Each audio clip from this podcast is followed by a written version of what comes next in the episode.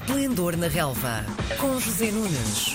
A semana não podia começar de outra forma que não com a companhia de José Nunes, do Pois, nosso claro. Esplendor na Relva. Olá, bom dia. Bom, Bom dia, dia. José. Está encerrada a jornada 27 do campeonato. No que diz respeito aos três grandes, nada mudou. O último a jogar foi o Porto ontem à noite no derby da Invicta em casa do Boa Vista. Foi apenas a segunda derrota da época dos achadrezados em casa. Tu dirias que o resultado de 1-0 espalha bem o que foi o jogo? Sim, eh, foi um jogo de grande grau de dificuldade que já se esperava. Eh, O Boa Vista é uma equipa muito difícil a jogar em casa, que leva o jogo para uma edição bastante física. Também é uma situação que o Porto normalmente encara bem. Mas eh, é normal que haja um stress diferente nesta ponta final do campeonato, 72 horas depois da eliminação para a Liga Europa, com alguns problemas também na viagem de regresso para Lisboa e na preparação deste jogo. Taremi acabou por eh, ficar fora desta partida mesmo antes dela se iniciar, por eh, ter sido recebida a informação de que ele estaria com Covid. Digamos que há um conjunto de situações que determinaram eh, que o jogo fosse complicado para a equipa do Porto. Em todo o caso, o Porto entrou bem, ah, acabou por chegar ao golo ainda na primeira parte e teve eh, chances para fazer o segundo, que não aproveitou, nomeadamente um penalti desperdiçado por Evan Nilsson ah, e um remate também de Evan Nilsson ao poste. Ah, o Boa Vista nunca saiu do jogo e no final eh, colocou enormes dificuldades à equipa do Porto, isso é absolutamente indiscutível, não é? Hum, agora que o Porto está fora das competições europeias, eh, só terá um jogo por semana. Que impacto é que prevês que o descanso extra tenha na equipa? Vamos ver, faltam hum, sete jornadas para o fim. Eh, o Porto, enfim, tem, sem dúvida nenhuma, deslocações muito complicadas. Esta era uma delas.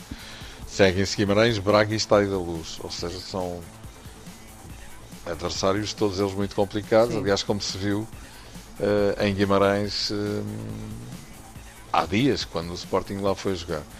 Portanto, é Já evidente. Exatamente, portanto é evidente que mesmo nestas circunstâncias o Porto, com um avanço muito significativo que tem, isso é absolutamente indiscutível, continua a ganhar os jogos eh, com maior ou menor dificuldade, joga bem, joga mal, joga assim assim, eh, existam eh, enfim, eh, mais incidências ou episódios nos jogos ou não. Ontem, por exemplo, o Boa Vista reclama, e aparentemente com razão, a avaliar pelos críticos de arbitragem, uma expulsão de Mbemba, que acabou por não acontecer, o jogo estava em 1-0, ainda com bastante tempo para jogar. Independentemente, enfim, desses episódios, o que é facto é que o Porto mantém a, a distância de segurança sobre o Sporting e falta menos uma jornada. E agora tem esse plus, como perguntava a Karina, de não ter, infelizmente, para o Porto se preocupar com a Liga Europa. Sim. Para a carteira do Porto, especialmente. Sim, não só a carteira. Recordo que há duas semanas ainda Sérgio Conceição dizia que o Porto era uma das equipas candidatas à vitória e saiu logo nos oitavos de final. Portanto, digamos que não foi com certeza um- uma situação agradável para a equipa do Porto. Mas o que era mais importante, aquilo que é prioritário, aconteceu. O Porto ganhou outra vez e agora, podendo preparar um jogo semanalmente, tem apenas aquela situação de em abril ter uma meia final com o Sporting, mas isso o Sporting também tem, não é? Uh, a segunda mão das meias finais, digamos que as coisas começam a ficar mais desanuviadas para a equipa de Sérgio Conceição e o título está ali ao virar da esquerda. No Estádio da Luz ontem foi dia de o Benfica receber o Estoril Praia. Houve golos, houve emoção, houve até lugar à demonstração de uma nova modalidade chamada 100 metros com bola. Ah, quais foram para ti os aspectos mais marcantes nesta vitória do Benfica por 2-1? Olha, o Benfica mostrou, uh, enfim, uh, as, as- as- as virtudes e, e- e defeitos que tem apresentado há tanto tempo a esta parte. É uma equipa que consegue eh, criar situações eh, perigosas junto à área do adversário com relativa facilidade e é uma equipa que tem enormes problemas quando se trata de suster as transições hum, ofensivas do adversário. Hum, o Estoril fez um excelente jogo, discutiu o jogo, dividiu eh, praticamente a partida eh, com o Benfica, teve várias oportunidades para marcar, o Benfica também teve, a vitória é justa, mas hum, fica sempre a sensação de que alguma coisa pode acontecer junto à baliza de Vlaco Dimos, tais as debilidades defensivas que o Benfica vai continuando a dar mostras. Certo. Agora, hum, claro, o jogo fica marcado por essa obra de arte de Rafa. E de força nas pernas, porque aquilo foi Sim. quase o campo todo. Sim, foram mais de 80 metros. Eh, A Rafa tem, de facto, essa particularidade e é por isso que é um jogador único de ser extremamente rápido com bola. Porque ser rápido sem bola, Sim. eh, a bola muitas vezes atrapalha, não é? E digamos que, nesse caso, e o, sei lá, velocistas muito conhecidos podiam ser grandes craques a jogar futebol e não é assim, quer dizer, a bola faz parte do jogo e desse ponto de vista Rafa é de facto um jogador notável porque consegue conduzi-la a alta velocidade. Digamos que o único problema que Rafa tem é que é capaz disto e depois é capaz eh, de se ausentar eh, dos jogos de forma absolutamente inexplicável. Se ele fosse isto, se ele fosse eh, com constância e com fiabilidade um, o jogador que muitas vezes demonstra que é, há muito tempo que não estava em Portugal, porque ele de facto tem características únicas. Este gol é um gol absolutamente extraordinário, é um gol à Maradona, e quem não viu veja, porque realmente é um momento de futebol absolutamente sublime, isso é absolutamente indiscutível, creio que é o momento mais alto desta jornada em termos de futebol propriamente dito. Sem dúvida. O Sporting já tinha jogado no sábado à noite, teve uma deslocação que se previa complicada ao estádio do Vitória de Guimarães.